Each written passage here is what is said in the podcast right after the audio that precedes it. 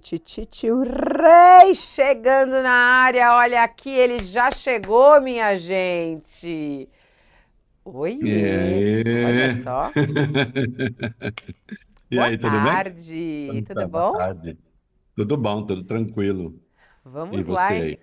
Tudo ótimo. Vamos iniciar o nosso Olha Aqui, sempre quente, quentíssimo, para que a gente possa refletir sobre os assuntos do nosso país, sobre as falas do nosso país. E colocar uma lente para enxergar direito. É uma lente poderosíssima que aproxima e afasta. Quando necessário, ele afasta, né? Você percebe? Afasta o mal. Afasta o mal. Bom, o nosso Olha Aqui começando a partir de agora, e é claro que você que está do outro lado é o nosso convidado. Queremos, queremos a sua participação, a sua audiência é mais do que Sim. Aliás, agradecemos a cada uma delas, né, das, nossa- da- das nossas audiências aqui, que vem em vários formatos. E claro, aqui tem espaço para você perguntar, tio Rei. Você que fica aí louco para ter um contato com o tio Rei, aqui você tem esse contato Fala com que o eu te tio Rei. escuto. Fala Fala que que ele te escuta e te responde. Não só te escuta, como te Sim, responde exatamente. diretamente. Perguntas abertas no nosso chat. Pode mandar que eu já estou de olho aqui no nosso chat do YouTube o que está acontecendo. Bom, o que, que é notícia nessa quarta-feira, dia 28 de fevereiro de 2024? Ainda repercute bastante a entrevista de ontem do presidente Lula. Tio Rei até escreveu sobre isso. Aliás, recomendo a coluna do Tio Rei no UOL, tá muito boa é, falando sobre a fala do Lula, ele reconhecendo que a manifestação de Lula, de Lula, de Bolsonaro, é, a manifestação na Paulista foi uma grande manifestação, mas com caráter golpista, né? É, o tio Rei vai falar sobre essa entrevista do Lula e a gente vai também aqui repercutir. Lula nessa entrevista também disse que não falou sobre o Holocausto, né? Ele não citou a palavra Holocausto. Ele não citou mesmo. Quando a gente vai ouvir o vídeo e assistir o vídeo, você vai ver que ele realmente não usou a palavra Holocausto. Falou sobre é, os crimes cometidos por Hitler, né? E não falou Holocausto. Bom, que mais? Que mais? Que mais? Que mais que a gente vai tratar? Hoje teve também o, o Bolsonaro falou é, na entrada lá do hospital, ele foi internado para fazer exames, já saiu o boletim médico, disse que não vai ter que passar por uma nova cirurgia neste momento e tudo mais, mas ele na, na, na entrada lá do hospital falou com a CNN, a gente tem esse vídeo, vamos colocar aqui também para que o tio Rei também assista junto com a gente, ele dizendo que não, é tudo dentro da Constituição, aí ele quer falar sobre o tal do estádio de sítio, e eu acho muito bom porque o tio Rei explica isso como ninguém, o que, que está realmente na nossa Constituição. Esse é um assunto importante. Tem o Haddad criticando os super ricos. É, Me senti criticado e agredido pelo PT. Não é possível. Você foi atacado, tio Rei, super rico? Foi um super rico, pô. Tio Rei, quero o direito de resposta, Haddad. Então Quero teremos direito de aqui também. resposta. Quero direito de resposta. Direito de Quero resposta, falar que eu sou super rico, que eu não tomei isso de ninguém, que foi tudo talento meu. O que, que eu posso fazer, gente? Herdei algumas coisinhas, mas pouca. É. Ó, e os deputados que estão articulando também um pacote de medidas para blindar né, parlamentares de investigação e tudo mais. Tem um negócio para acabar com o foro privilegiado. Ó, tio Rei vai explicar essa história. Ó, vamos começar logo, se não dá tempo, já são aqui, ó, já 13 horas e 6 minutos. Uma hora da tarde, 6 minutos. Vamos começar por onde? Por Lula, né, tio Rei? Ele falando. Foi Sim, grande, sempre que sim. Você, sempre que você começar comigo, você vai bem, eu, menina. Sempre. Foi grande, sim, foi. Ele reconhecendo na entrevista com o, Rei, com o Reinaldo Azevedo. Aliás, tem gente perguntando quando o tio Rei vai entrevistar o Lula de novo. Tem gente aqui. não Entrevistei faz, não faz muito tempo, faz um ano e pouco ali, mas é, vamos fazer outra em breve, se ele topar, já está convidado. Já tá feito o convite. Já tá feito o convite. Ó, vamos ouvir então o que o Lula disse na entrevista para Kennedy Alencar. Não é possível você negar um fato. Eles fizeram uma manifestação grande em São Paulo. Sabe, isso, é, mesmo quem não quiser acreditar, é só ver a imagem que tem a manifestação grande. É importante a gente ficar atento. Essa gente está demonstrando que eles não estão para brincadeira. Isso. Eles querem sabe, continuar muito forte. Não é só no Brasil, não, é no Brasil, na América Latina, na Europa inteira, estão ganhando corpo, negando o quê? Negando a democracia, negando as instituições, ou seja, e falando as maiores barbaridades possíveis. Eles não têm. Ele, ele, ele, Teve discurso contra a vacina no Não, domingo. ele não tem, eles não têm, não tem nexo, eles não têm, não têm limite.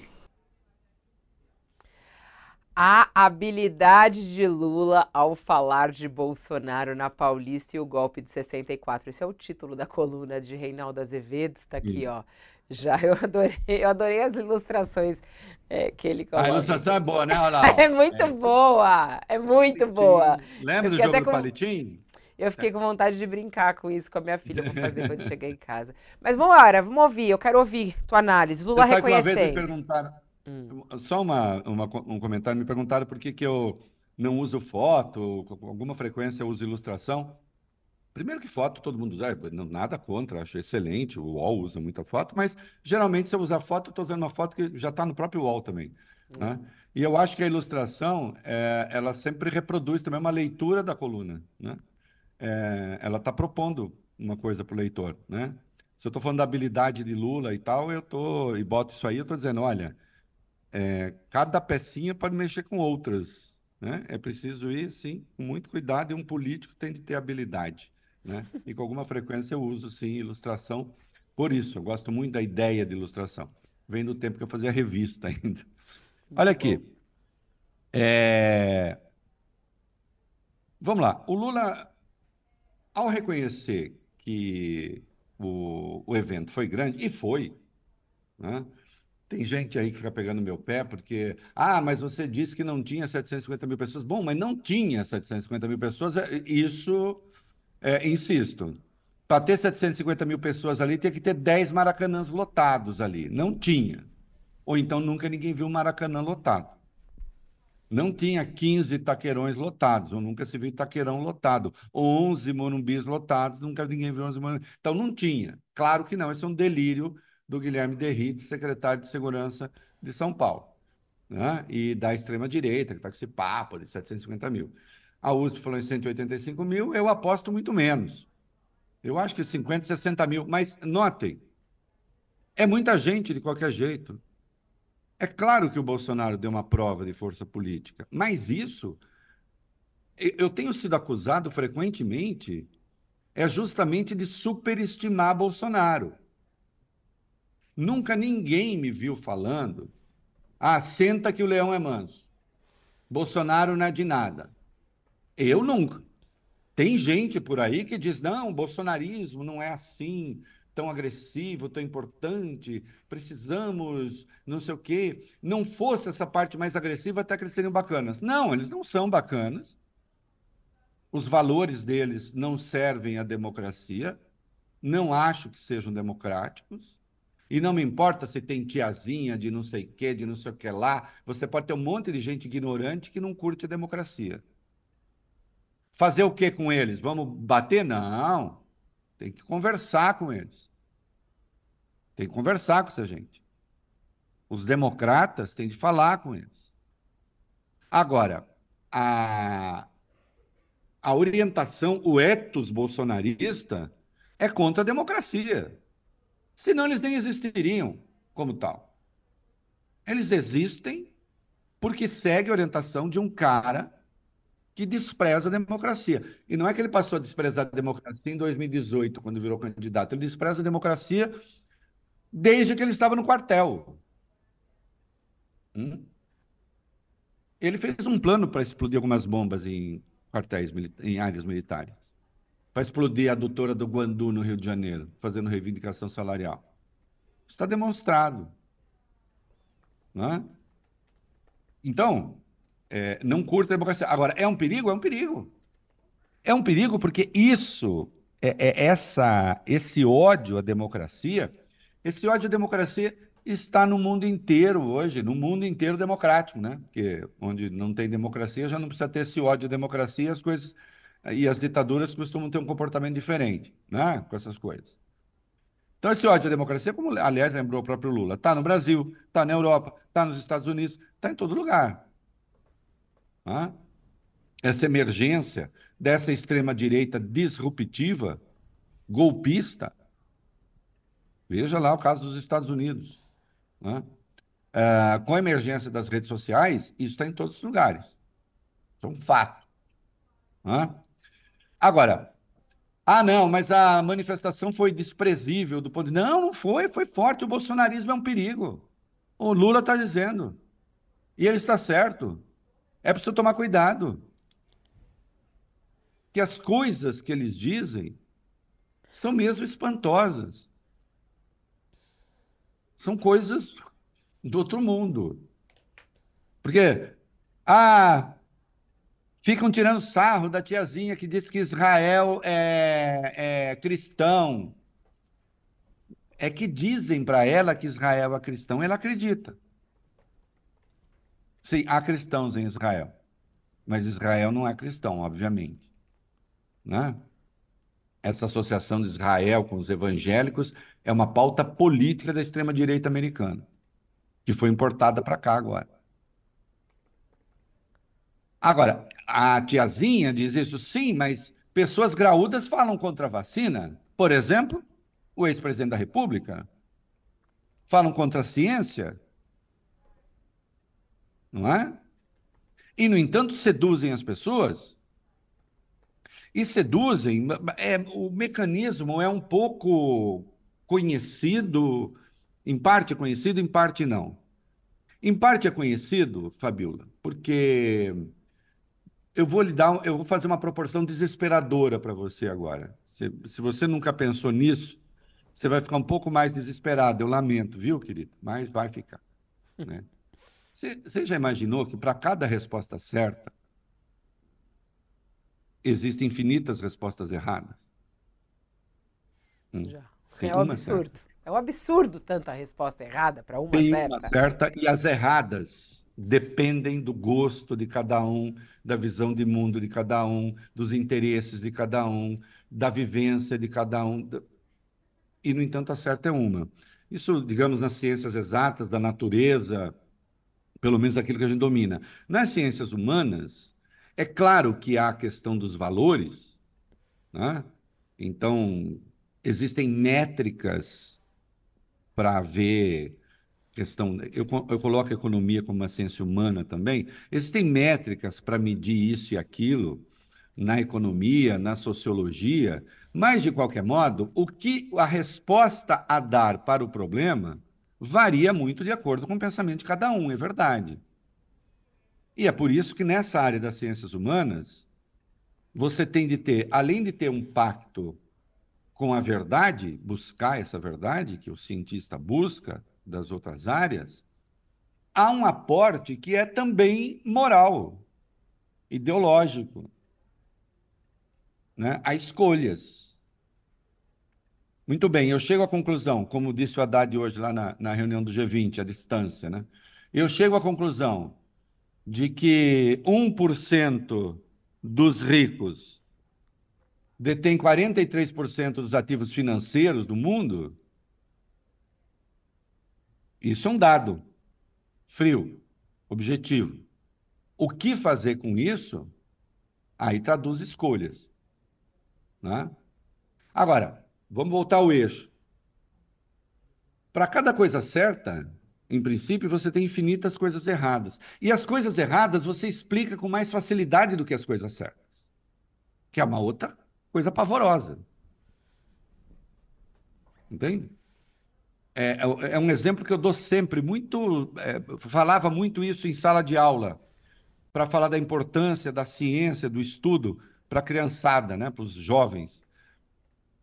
Se você acorda e o sol está de um lado e a hora que escurece o sol está do outro, você concluir que foi o sol que se mexeu é a coisa mais óbvia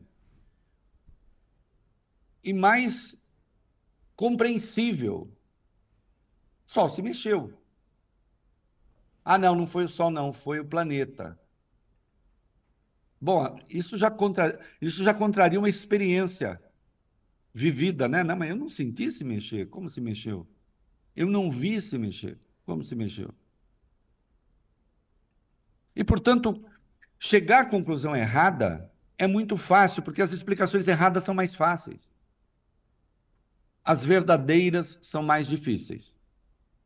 Elas requerem uma compreensão mais alargada das coisas. O que é que as redes sociais fizeram? Elas trouxeram essa, essa compreensão rasa para a flor da água. Elas trouxeram, elas tornaram isso influente. Antigamente, para um idiota chegar a milhões de pessoas era um pouquinho mais difícil. Hoje é bem mais fácil. Então, isso, e o Lula tocou nesse assunto, e, e o mundo está tocando nesse assunto, é, as redes sociais facilitaram isso. Ao mesmo tempo que permite, o, a, o avanço técnico permite que a gente faça isso que a gente está fazendo, mas também deu uma dimensão à estupidez que ela não tinha antes. Né? E a extrema-direita soube e sabe usar isso muito bem. Então, no mundo inteiro, a extrema-direita está é, tá em ascensão e está pondo em risco valores democráticos. O bolsonarismo, eu já afirmei aqui nesse programa, é a primeira vez que a, a direita brasileira é uma direita realmente internacional. Internacional no seguinte sentido: a agenda dela está de acordo com a agenda da extrema-direita no mundo. Nós não tínhamos isso. Nós já tivemos extrema-direita no Brasil, claro. Né? Nós já tivemos o integralismo aqui. Eu já até citei um livro importante do J. Chazin, né, O Integralismo de Plínio Salgado, que ele demonstra, sim, havia conexões com o nazifascismo, mas era uma ideologia de extrema direita com características também nativistas. O bolsonarismo não. Teve manifestação contra a vacina lá. Aquele português de extrema direita que foi chamado de jornalista por alguns coleguinhas nossos, né? eu nunca vi jornalista participar daquele evento, de eventos assim, né? É... Estou pensando agora em participar do evento do Partido Socialista Português, subir no palanque, começar a gritar, né? Aí me chamarem de jornalista. Se eu fizer isso, eu viro militante, né? É... O português foi lá, falou contra a vacina, mas não só ele. A agenda do bolsonarismo é contra a vacina. Isso seduz pessoas. Isso é um perigo. O Lula reconhecer que tinha bastante gente e também não sei de ninguém da esquerda que tenha falado que havia pouco. Não conheço ninguém. Não sei aqui isso. Eu vi uma colunista dizendo: ah, que absurdo, estão falando que é pouco. Quem que falou que é pouco? Às vezes é fácil a gente criticar aquilo que ninguém disse, né? Eu acho isso maravilhoso. A pessoa. Não, ninguém disse, mas eu parto do princípio de que disse. Quem disse? Não, era muita gente, sempre foi. 750 mil? Não. 185 mil? Nem isso eu acredito. Mas 50 mil é muita gente. Depois de tudo. Então é preciso tomar cuidado. Sim. Agora, nós não podemos ignorar os desdobramentos políticos que isso tem. Você lembra, Fabíola, que eu tratei aqui, eu falei aqui é, sobre essas pessoas de centro, que se dizem de centro, que ficam falando: ah, o Lula quer fortale gosta do Bolsonaro fortalecido porque assim ele tem que combater Bolsonaro e é mais fácil. E o Bolsonaro gosta do Lula fortalecido também porque não surge ninguém no campo dele e tal. Ainda que subsista certa razão prática nisso, prática no seguinte sentido: você tem esse desdobramento prático de haver essa relação, mas, mas ela é buscada. É, o Lula busca fortalecer o Bolsonaro. Quando ele fala isso, ele está sendo realista ou ele está fortalecendo Bolsonaro? Eu diria, ele está sendo realista. Mas, ao mesmo tempo, ele diz: o meu adversário e o adversário daquilo que eu represento é Bolsonaro, não há outro. E o normal seria que houvesse outros, não? O normal seria que houvesse outros. Cadê o centro? Agora, é a pergunta que eu faço sempre. Por que, esse centro não aparece? E não aparece com coragem para bater em Bolsonaro. Até citei aqui o caso do Eduardo Leite, governador do Rio Grande do Sul, que bateu no Bolsonaro por causa da manifestação, mas aproveitou para bater no Lula também por causa da fala sobre Israel. Fazendo o jogo do nem-nem. Agora, a hora que o Bolsonaro faz isso, alguém vai dizer: olha, tá vendo? Ele aprisiona o debate político num campo em que estão ele e Bolsonaro. Para Lula mais confortável porque ele está elegível. E está fazendo um governo. É, eu quero que alguém me prove que não está sendo bem sucedido dentro dos limites possíveis. Né?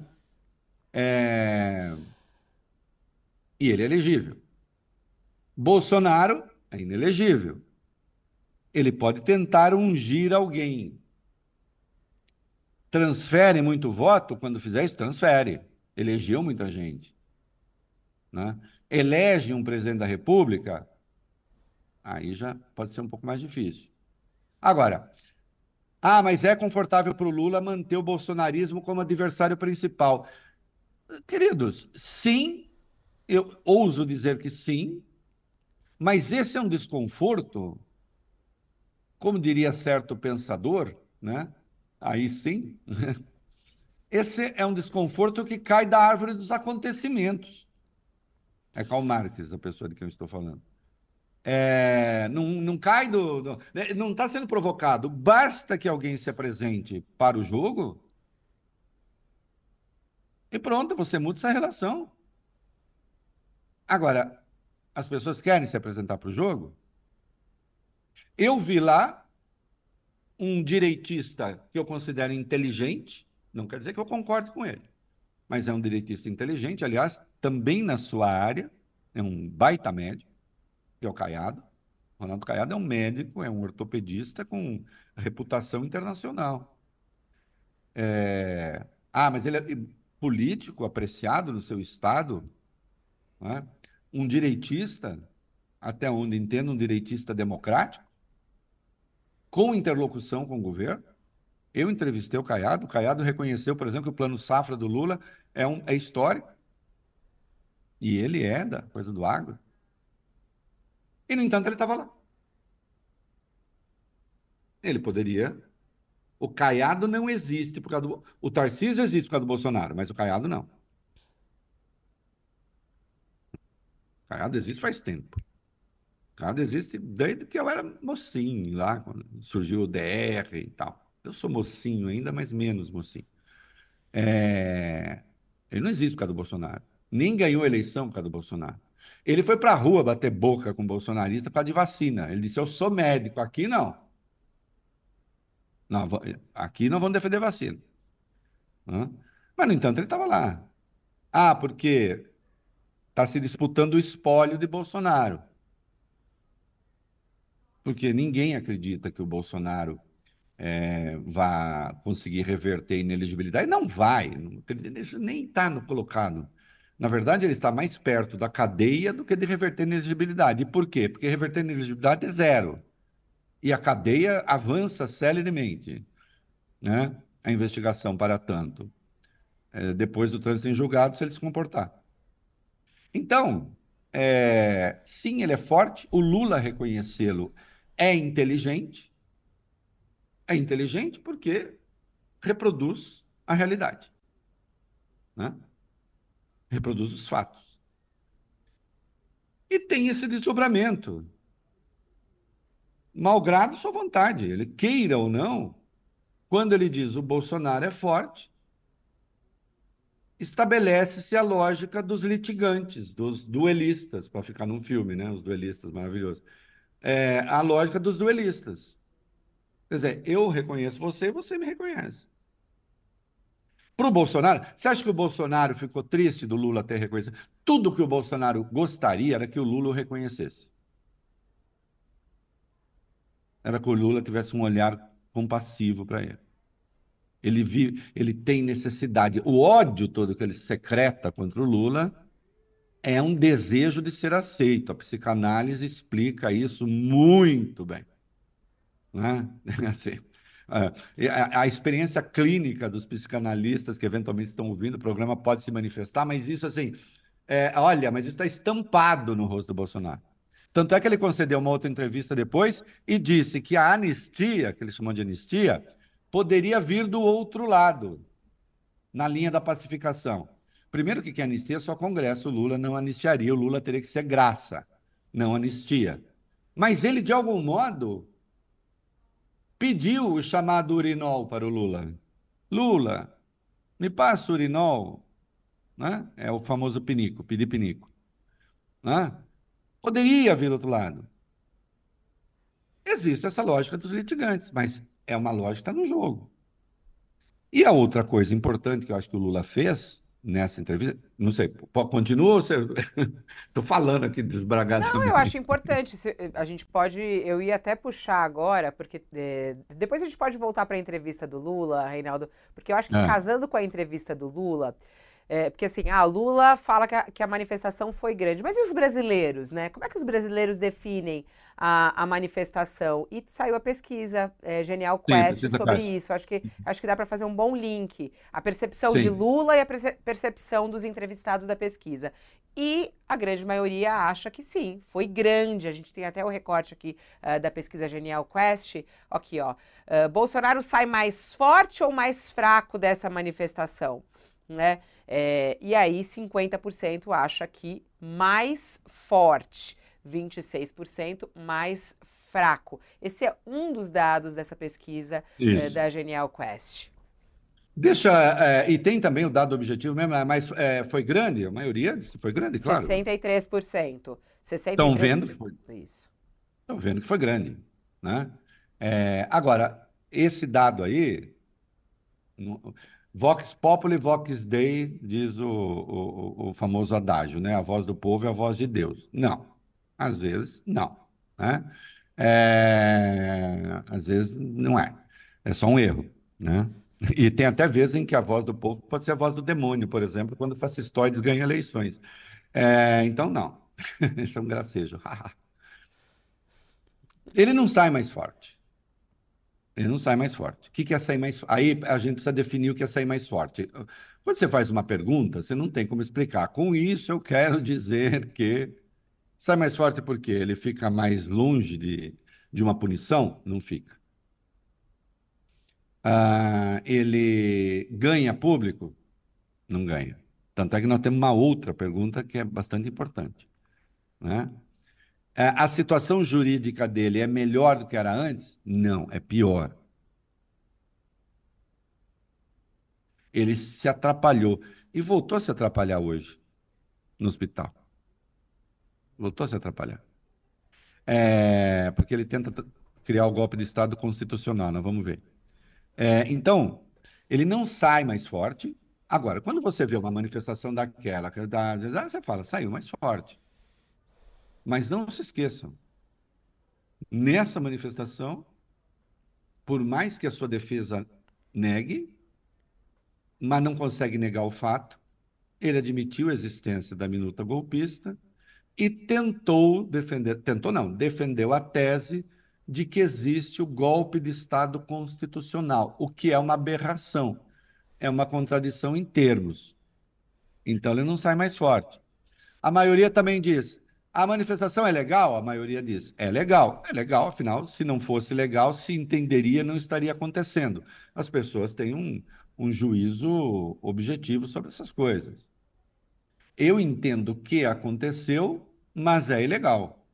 Mas aconteceu. Acontece que responsabilizar aqueles que a fizeram pela ilegalidade representaria uma crise nada é, é, irrelevante. E esse é o mal de haver políticos que desprezam as instituições. Eles estão o tempo todo testando as instituições. E ao testar o tempo todo as instituições para ver se elas reagem, eles vão degradando essas instituições. E é por isso que é preciso, com calma, com método, com tranquilidade, reagir em determinados pontos para desarmar esse troço que está aí, que permanece aí e que é grave, porque é ilegal. Foi uma manifestação contra um poder da República. Foi uma manifestação contra as instâncias do Estado que estão trabalhando e fazendo a coisa certa, acusando uma perseguição que não existe, demonizando ministros do Supremo. Se não pelas palavras de Bolsonaro, mas sim pelas de Silas Malafaia num jogo combinado. Né? Mas aconteceu, aconteceu legal. Agora, o que eu gostei dessa pesquisa, o que eu gostei, o que eu acho relevante mesmo, Bolsonaro está sendo perseguido? 39% dizem sim. 39% dizem sim.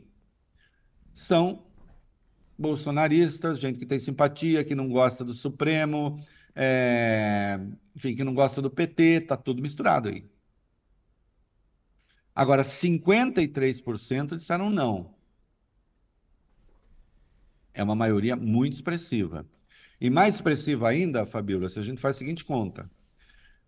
Esse número que está aí é o total do eleitorado brasileiro. 39, 53, os 7 que não sabem formam 100% do eleitorado. Ah, mas isso aí é a turma lulista? Não, é muito mais. O Lula teve, do total do eleitorado, 39% dos votos. O Lula, repito, do total do eleitorado, o Lula teve 39% dos votos. E o resto? Votou no Bolsonaro, não votou, votou em branco, se absteve. Então, 39 do total dos brasileiros elegeram Lula, dos eleitores, e 53 desse conjunto estão dizendo que não há perseguição contra Bolsonaro. Esse número é muito expressivo. Os outros são compreensíveis diante da realidade. Agora sim, números dentro do esperado. Agora, indica que Bolsonaro, apesar de tudo, é forte? Sim, claro que sim. Mas isso, isso é um consenso. E o Lula está certo quando diz isso. Chama atenção também, né, Reinaldo, quando falam sobre a questão da, da prisão, né? E, e 50% acha que é, ele. Não, primeiro tem do golpe também, que eu acho que é interessante, né? É, 47% acha que sim, Bolsonaro participou de um plano de golpe, acho que chama atenção esse, esse dado. 40% acha que não. É, e também a, a, questão sobre a questão do, da prisão, né? A pergunta sobre. Estou tentando achar aqui. É, ah, seria justo ou injusto prender Bolsonaro? Justo, 50%, 39% injusto. É, são dados é, bem interessantes. A pesquisa não é boa para ele, assim, é, entende? Quer dizer, ele, ele tem um grupo que é dele, as pessoas estão convencidas disso.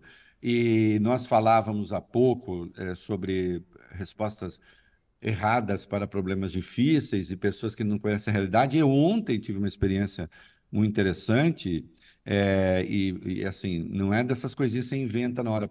Pelas minhas filhas aconteceu assim mesmo, né? É, eu moro em, nas mediações da FAP e tal, tá passando, aí disse o motorista isso aqui é aquela faculdade que é cheio de esquerdista, né? Eu falei, aí eu falei, é a FAP. Não, tem muito esquerdista. Então, falei, deve ter gente de esquerda. Eu falei, mas não é conhecida exatamente por ser um reduto de esquerda. Falei, até porque faculdade, boa, uma parte da elite brasileira que estuda aí e tal, foi, foi genérico, né? Mas deu para perceber no pouco tempo que ele, porque aí já me um anti-esquerdismo muito coisa assim, e, e, e eu entendi que para ele esquerdista é xingamento, assim. Né? Isso é, esquerdista para ele é que nem era na minha cidade antigamente, que dizia assim, fulano é maconheiro, entendeu? que aliás eles usam muito também, né? Fulano é maconheiro!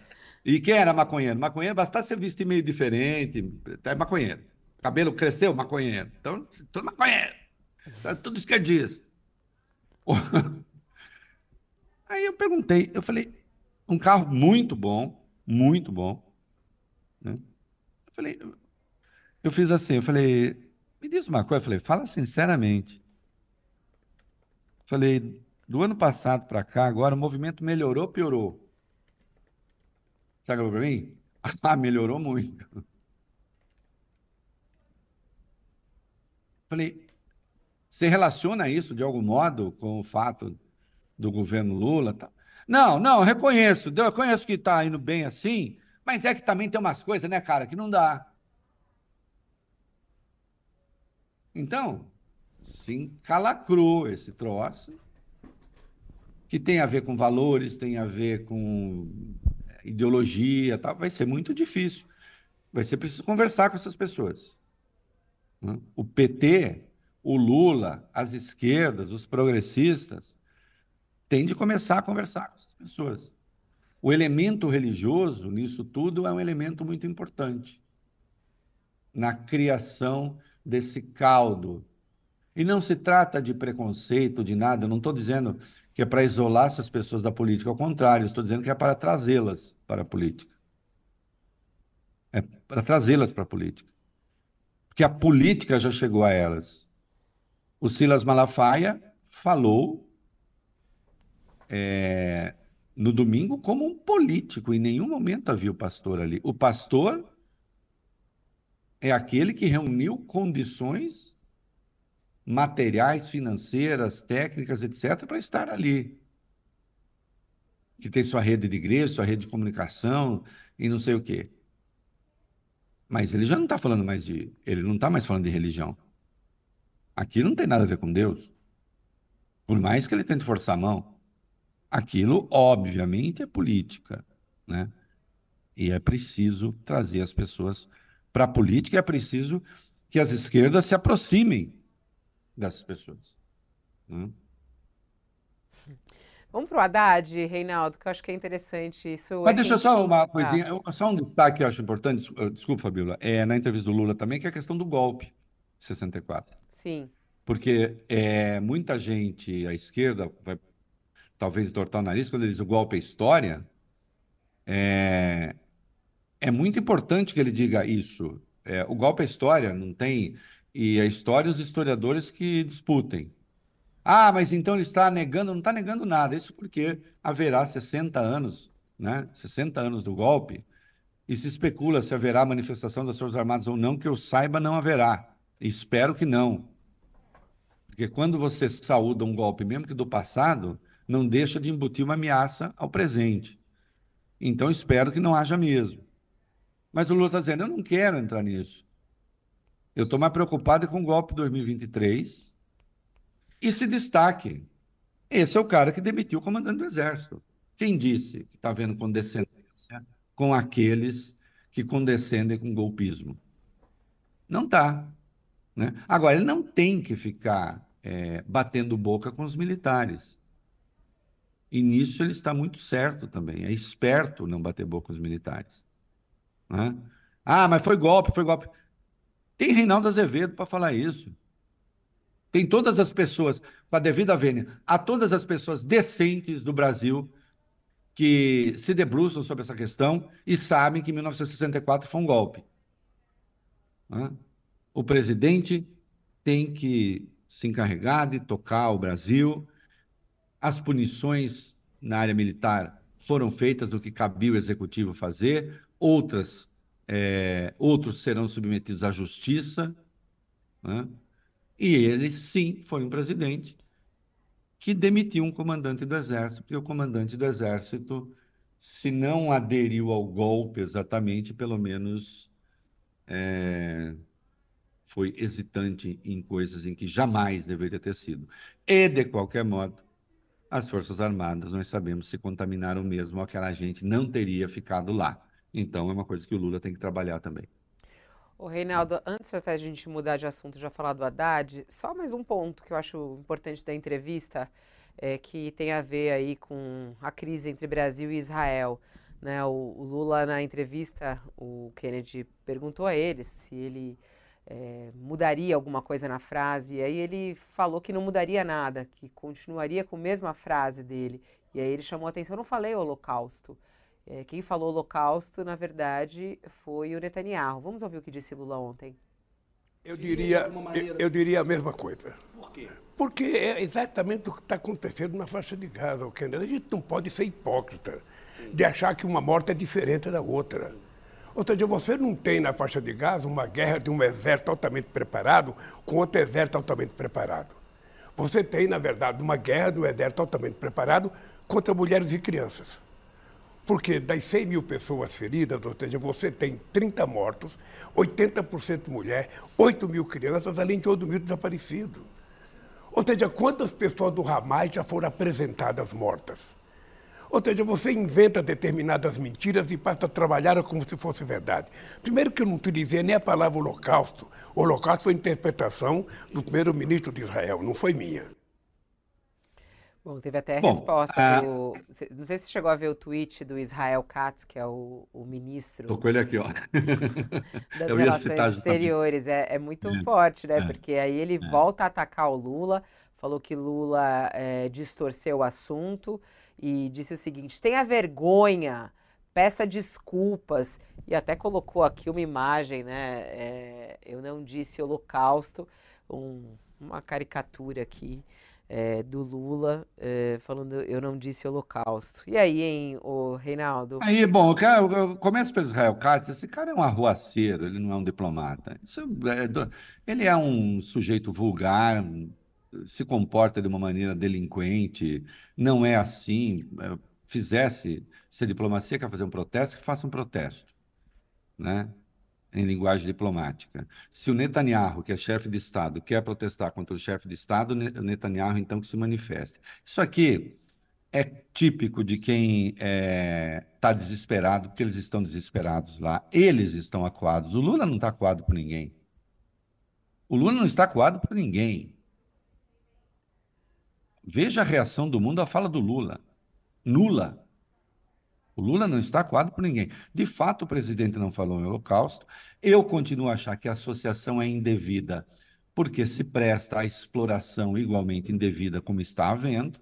Né? Há uma desproporção no número das coisas. Agora, de fato, ele não falou holocausto, que o holocausto ele não é só a morte em si. O holocausto era um, o holocausto era um projeto de eliminação de um povo. Né? Não são só os crimes cometidos em concreto, que foram milhões. De qualquer modo, acho que indevida associação. Agora, apontar os crimes de guerra em Israel, é, em Gaza, cometidos por Israel, aí é um dever moral. Dever moral. E que muitos judeus têm feito, inclusive Israel. Há crimes de guerra sendo cometidos ali e ponto final. Né? Sob o pretexto de combater o Hamas, e quando eu digo sob o pretexto de combater o Hamas, não quer dizer que o Hamas não exista. Ele existe, continuará a existir. Depois, não sei quantos mil mortos o Netanyahu planeja, além dos 30 mil, dos 8 mil desaparecidos, não sei quantos ele planeja. Né? Mas, quantos forem, o Hamas continuará a existir. Né? E Netanyahu terá cometido crimes pavorosos. E sim, aí é genocídio ou não é genocídio? O genocídio não é só a eliminação de um povo no sentido, vou fazer esse povo desaparecer da terra. Também há práticas contra esse povo, não é? contra o seu desenvolvimento, contra a sua existência digna. E essas coisas todas estão em curso lá, inclusive deslocamento em massa. E agora Israel fica anunciando para o mundo que se prepara para a invasão terrestre da área para onde eles mandaram os refugiados, os deslocados. É uma vergonha. É uma vergonha. E como disse o Jacques Wagner, senador do PT, líder do PT no governo, judeu, mas poderia não ser judeu e a fala estaria certa do mesmo jeito, né? mas sendo judeu, é, tem um peso, porque tem um peso histórico para ele, né? aqueles que representam aquele povo que sofreu que sofreu, e como resultado desse sofrimento, se criou um Estado em que pudesse viver em segurança, o governo que representa essa história não pode agir como age esse governo. Nenhum pode, mas esse tem um peso moral adicional. Porque é claro que eu, como judeus, eu, eu, eu acho que não dá para esquecer a história dos judeus. Odá, não. São séculos de perseguição. As mais variadas, nos mais distintos lugares. Perseguição empreendida pelas mais diversas forças. Essa história, neste momento, está de algum modo representada na forma de um Estado legal por um governo delinquente é uma tragédia em si, com a qual, entendo, os judeus não deveriam condescender.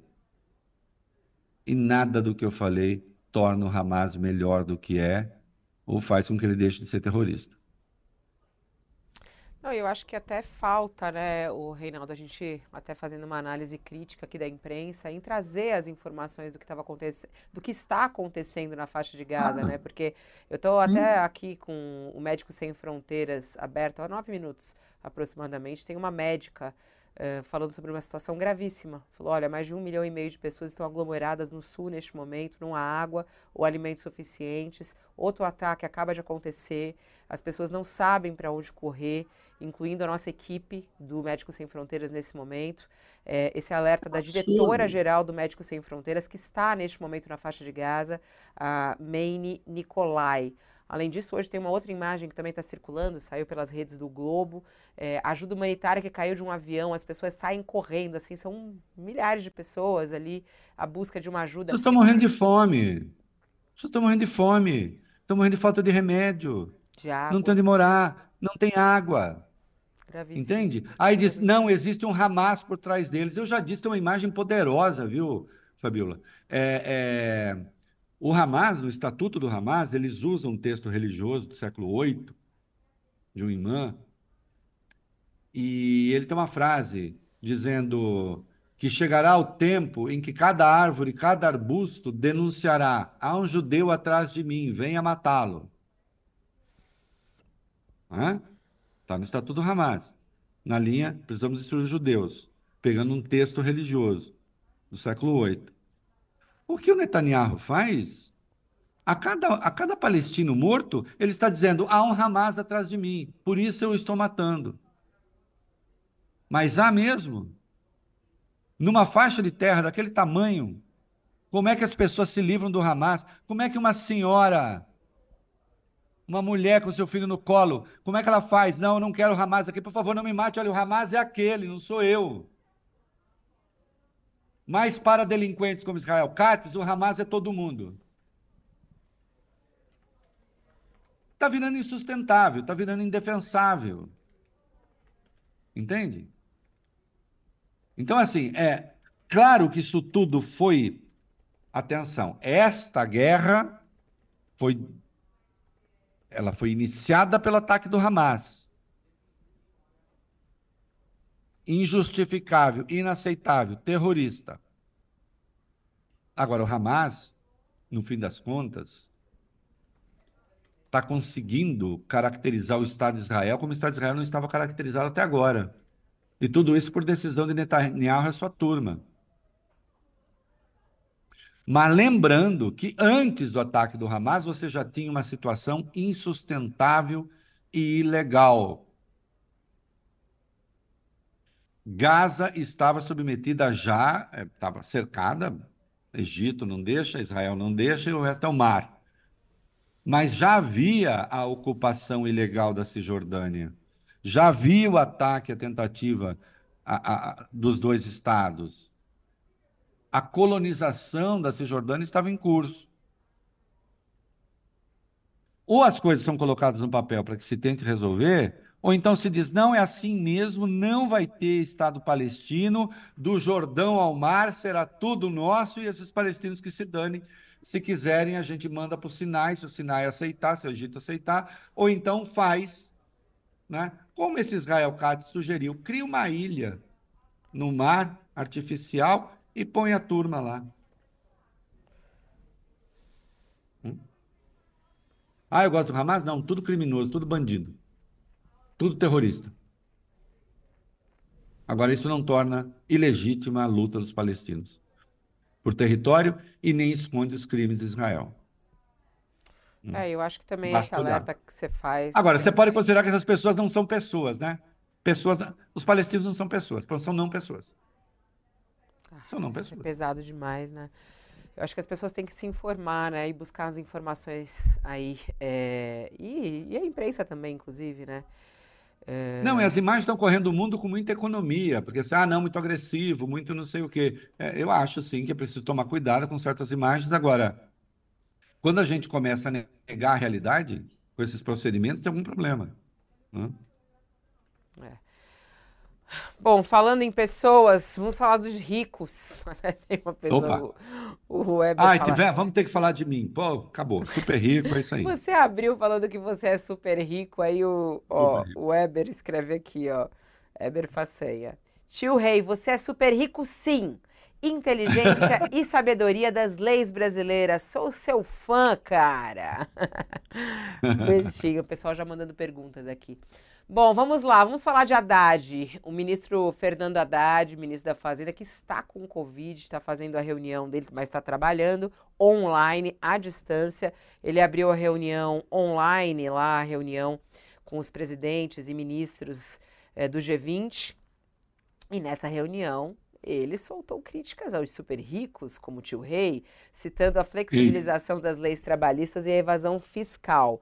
Ele diz: chegamos a uma situação insustentável em que 1% dos mais ricos detém 43% dos ativos financeiros mundiais e emitem a mesma quantidade de carbono que os dois terços mais pobres da humanidade. E aí ele falou ah, também eh, na- ali aos ministros, eh, reconhecendo os avanços obtidos na última década, precisamos admitir que ainda eh, precisamos fazer com que os bilionários do mundo paguem sua justa contribuição em impostos. Eu acho que sim, está certíssimo. Do mundo, do Brasil, de todo lugar. E nós vimos a dificuldade que é isso. né? Aliás, eh, antes que entre nesse detalhe, mas a, a, a- fala do, do Haddad foi muito, a leitura que ele faz eh, da realidade é muito boa, porque ele ele ele está dizendo, olha, a globalização tirou milhões de pessoas da miséria na, na Ásia, China, China, Índia, né? É, tirou, tirou. Mas, ao mesmo tempo, provocou também desequilíbrios mundo afora, né? É, inclui o Brasil. E a gente tem é, crises, inclusive de emprego, é, que foram geradas. Ele não tocou nesse assunto, eu acho que eu não ouvi tudo, mas, por exemplo, a extrema-direita americana e a extrema-direita europeia, elas são anti-globalização, porque elas acham que o mercado de trabalho local foi desorganizado, que a cultura local está sendo agredida. Então, essa globalização, ela também traz uma reação que é de natureza política, né? E que cria um paradoxo, né? Você tem classes médias que são ultra-reacionárias e às vezes você tem bilionários que, para todos os efeitos, são progressistas, entende? Desde que também não se mexa nos impostos, né? Agora, é, e ele apontou uma outra coisa. Custos ambientais estão sendo impostos aos países pobres ou não estão? Nós temos. O Brasil tem. É, outros países têm. Ah, precisa controlar, só vai ter investimento se vocês controlarem as emissões, etc. Tem uma pressão grande sobre isso. O acordo Mercosul-ALCA empacou, né? É, Mercosul-ALCA, olha eu venho. Mercosul-União Europeia empacou porque queriam impor algumas cláusulas é, ao Brasil e aos países do Mercosul para entrar com seus produtos na União Europeia, como se nós fôssemos tão ricos como eles. É, as exigências eram diferentes, lá maior, maiores e aqui menores, justamente porque é uma desigualdade básica. Então, uma diferença de exigências durante um tempo era uma forma de equalização de diferenças estruturais. Né? O Macron disse não aceito. há um movimento dos agricultores europeus que nós estamos vendo, e cresce o protecionismo dos ricos. Então aí diz o Haddad, olha só, 1% dos ricos, 43% dos ativos, a grande maioria, claro, nesses países ricos, custos ambientais impostos aos mais pobres, somos como naquele meme de internet antigo, que somos nós, né? E eles com leis mais protecionistas e que são protecionistas. Né? Ah, inclusive com um grau de intervenção do Estado na economia que deixa os liberaloides brasileiros aqui, deixaria arrepiados. Né? Esses que não suportam nem ouvir falar em BNDES, né? nem o, especialmente o lado virtuoso, se esquece do que está acontecendo nos Estados Unidos, que está acontecendo na Europa, a intervenção brutal do Estado na economia, socorrendo a economia. Né? Então, esse desequilíbrio existe mesmo, e, e, e, e é bom que a Haddad fale, não é fácil de equacionar. Né? Mas, de qualquer modo, o Brasil está dialogando. Né? E quanto a bilionário não gostar de pagar imposto, não gosta mesmo. Ninguém gosta de pagar imposto. O problema é que o meu porteiro não tem como correr. Entende? Agora, nós, os super ricos, Fabiola, aí a gente tem, a gente tem mecanismos. Né? Então, a gente viu uma arrecadação recorde em janeiro, recorde histórico em janeiro, é, e uma parte importante disso foi a taxação dos super ricos. Olha, não é que funciona? Não é que rico pagar imposto funciona? Né? E ainda assim nós temos renúncias fiscais brutais, desonerações absurdas. Né? E uma delas teve sequência agora com os tais 17 setores. Né? Tio Rei, vamos para as perguntas. Ó, duas horas da tarde já. Vamos para as perguntas. Oba! Solta a vinheta, vamos. tio Rei responde.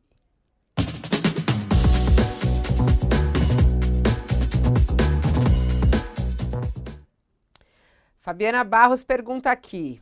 Tio Rei, hum. Foi ou não hum. foi uma tentativa de golpe? É, porque o Bolsonaro acabou de falar na CNN que aquilo não é golpe. Ele falou sobre a história do, do estádio de sítio. Né? É, até vamos pegar o vídeo, que eu acho legal. A, a Fabiana lembrou dessa resposta de Bolsonaro hoje. Né? Ele falando assim, mas isso não é golpe. Está é, tá previsto na Constituição o estádio de sítio. Vamos ouvir. O estádio de sítio começa convocando os conselhos da República e da Defesa, ali incluído autoridades políticas. Nada disso foi feito, sequer o primeiro passo foi dado. Agora, deixo claro, são dispositivos condicionais. Se um presidente da República estivesse pensando é, usar qualquer dispositivo de forma legal, isso não é crime. E era a ideia que o senhor tinha de usar a Constituição de Nós forma legal? Temos acesso ao processo. E com relação a... Eu estou muito curioso, quero ter acesso ao processo também, né? Eu achei muito curioso que ele não responde a pergunta aí, né? Ele fala, isso, é. mas vai usar, iria usar isso? Tinha a intenção? Eu não tive acesso ao processo. Não foi isso que ele perguntou. É, é, primeiro, espero que tenha sido testado de Covid, porque tá com aquela voz de marreco de gente que tá. Não estou afirmando que tá. Talvez seja só uma gripe. É, então, de qualquer modo, é bom máscara. Né? É, como não há máscara para as ideias, pelo menos que haja máscara para os vírus. Ele insiste na tese e, portanto, de novo, confessa outra vez. Aliás, o título desse troço é Bolsonaro confessa outra vez.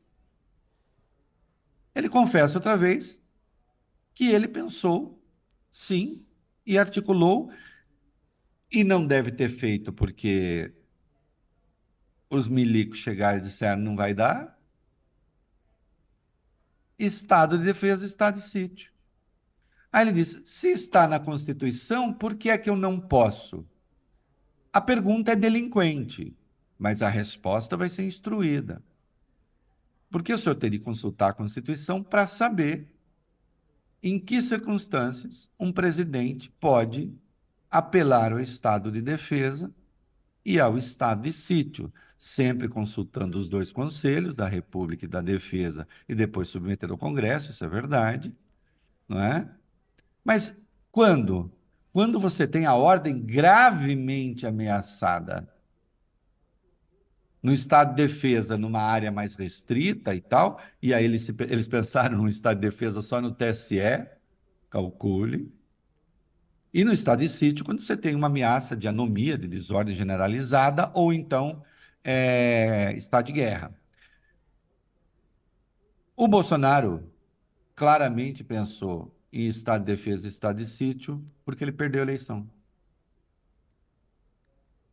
Golpe. Né? Ai, sim, mas aí tem que passar para o Congresso. Bom, no plano inicial, o Pacheco estaria preso, inclusive. Não é mesmo? Então, atenção, existe uma diferença, sim, o Estado de Defesa e Estado de Sítio são instrumentos que estão na Constituição, mas eles não estão na Constituição para o mandatário, para o incumbente, como se diz, o presidente que está no cargo, impedir que se consume o resultado da eleição. Ele não está negando. Eles tentaram ontem, veja só, isso aqui já. Eles são assim. Né? Eles tentaram ontem negar que ele tivesse falado a data, não cola, porque a fala é muito clara. Então agora vem essa. E note o arzinho cínico, né? De quem é assim, hahaha, quero só ver. Quem disse, cara, que precisa de você ter disparado a, a convocação dos conselhos para caracterizar que houve a urdidura de um golpe de Estado. Não. Até porque essa é uma das questões. Né? Apenas uma. Há um monte. Né? Você deixou claro, Bolsonaro, na reunião de 5 de julho, que aquela convocação que você fez dos embaixadores era um preparatório para impedir a realização das eleições. Isso fica claríssimo ali na reunião. Você diz, é preciso interferir antes, porque depois vai ter sangue, então tem de ser antes. Aqueles que falam concordam com você.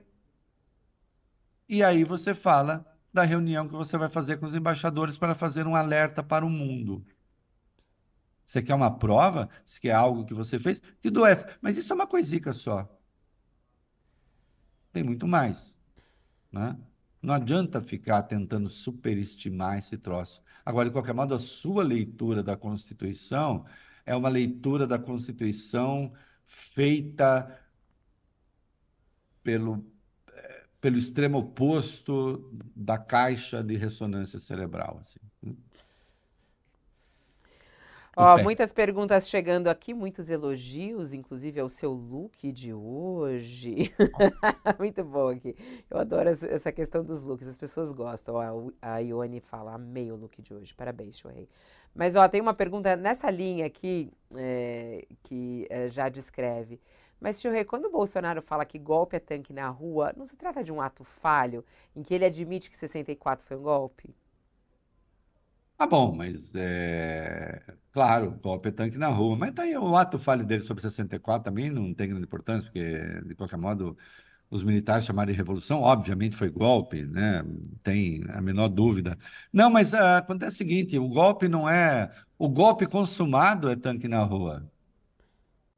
O artigo 359-M do Código Penal pune a tentativa de golpe. E o 359-L pune a tentativa de romper o Estado de Direito.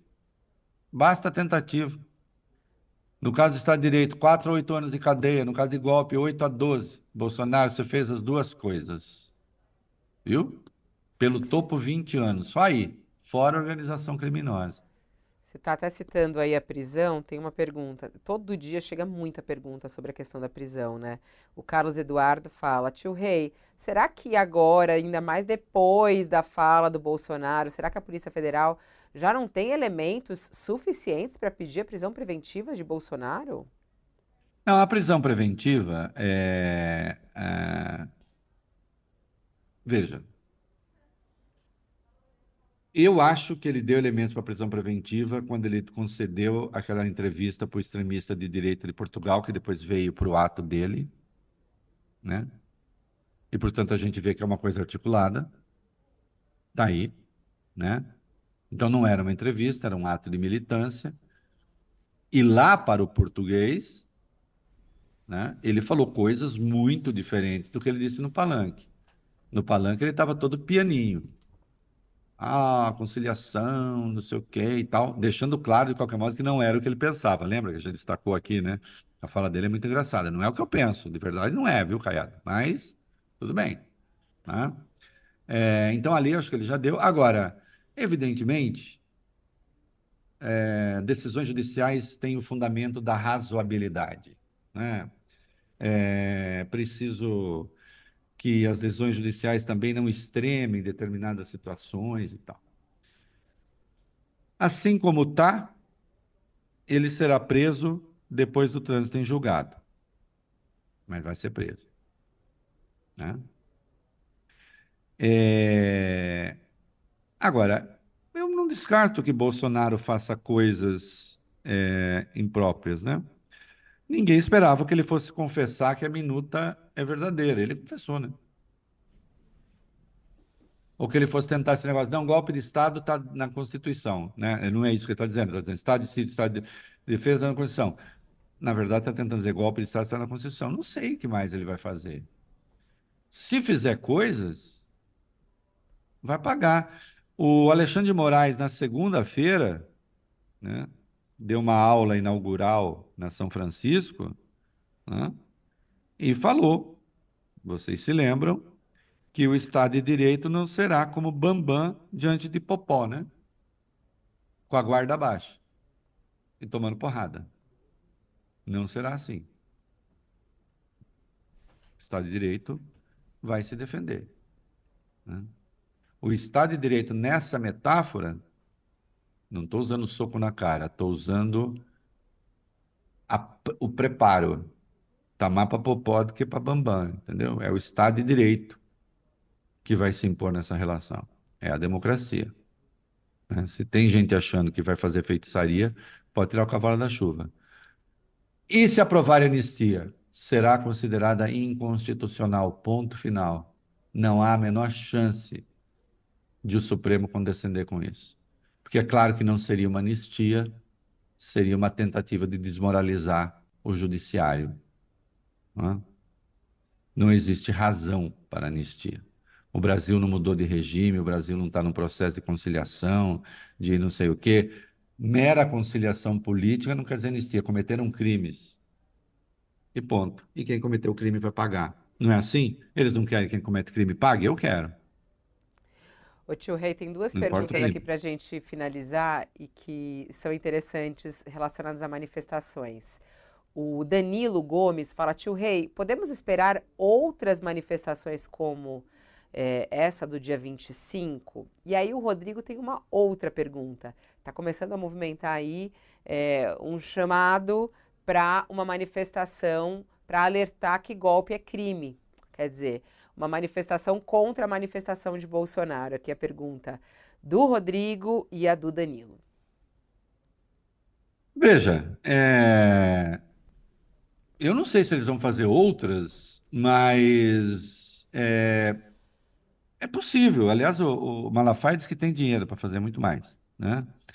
É, na suposição de que foi ele que pagou mesmo. Eu entendo que aquela manifestação como manifestação única, ela não faz muito sentido.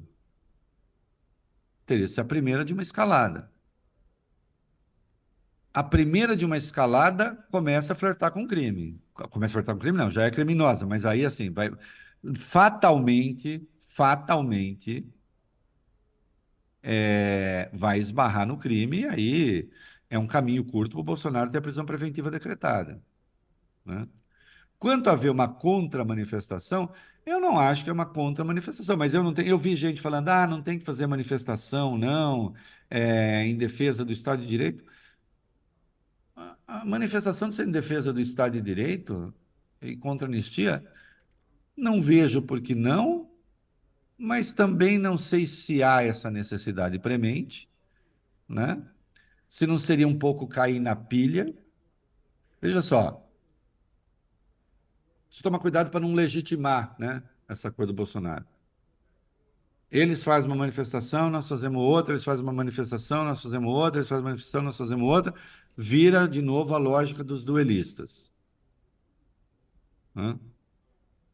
Assim, se ouvisse, se quisesse a minha opinião, eu diria: não é o caso, por hora. Não é o caso, por hora. É... Agora, se por alguma razão se notasse um descendência do judiciário com crime, dentro dos limites da lei, sem cometer crimes, né? defender a aplicação da lei, evidentemente é absolutamente legal, né? E seria de todo desejável. Não acho que seja o caso agora. Aliás, mesmo o debate da anistia, é, eu acho que as redes sociais progressistas ou se opõem a essa conversa de anistia, porque existem conservadores que também se opõem, é preciso deixar claro que isso é inconstitucional. Apenas.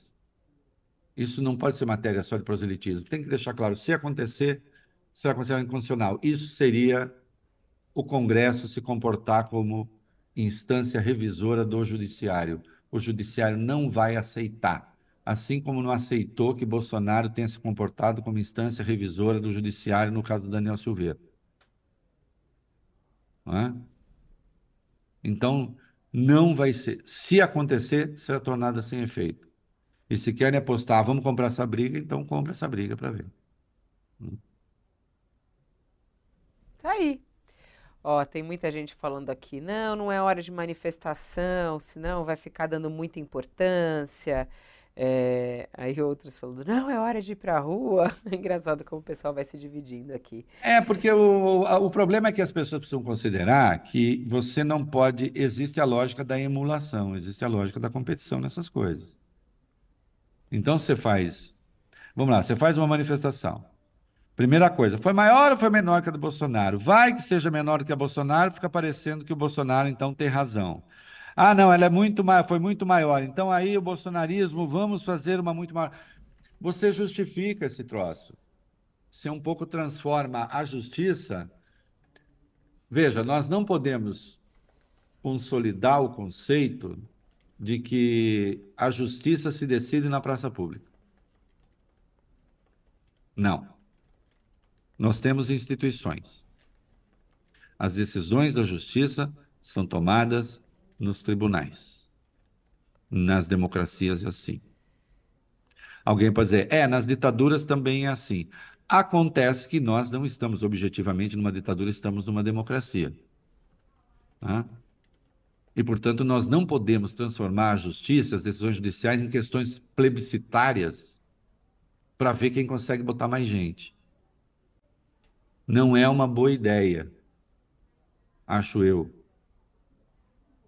descarto de modo absoluto, neste momento não acho uma boa ideia. Pode ser que venha a ser uma boa ideia.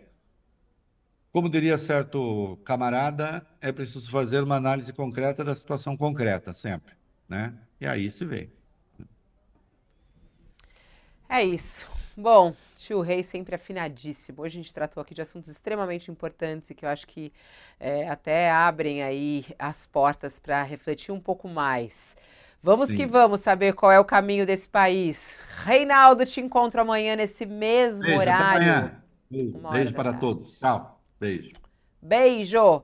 Vambora. Olha aqui, ficando por aqui por hoje. Mas amanhã a gente está de volta. Quinta-feira é dia de Tio Rei de novo, ao vivo, aqui no canal UOL. E a gente gosta demais disso. Obrigada pela sua audiência, pela sua companhia, pelas mensagens, pelas perguntas.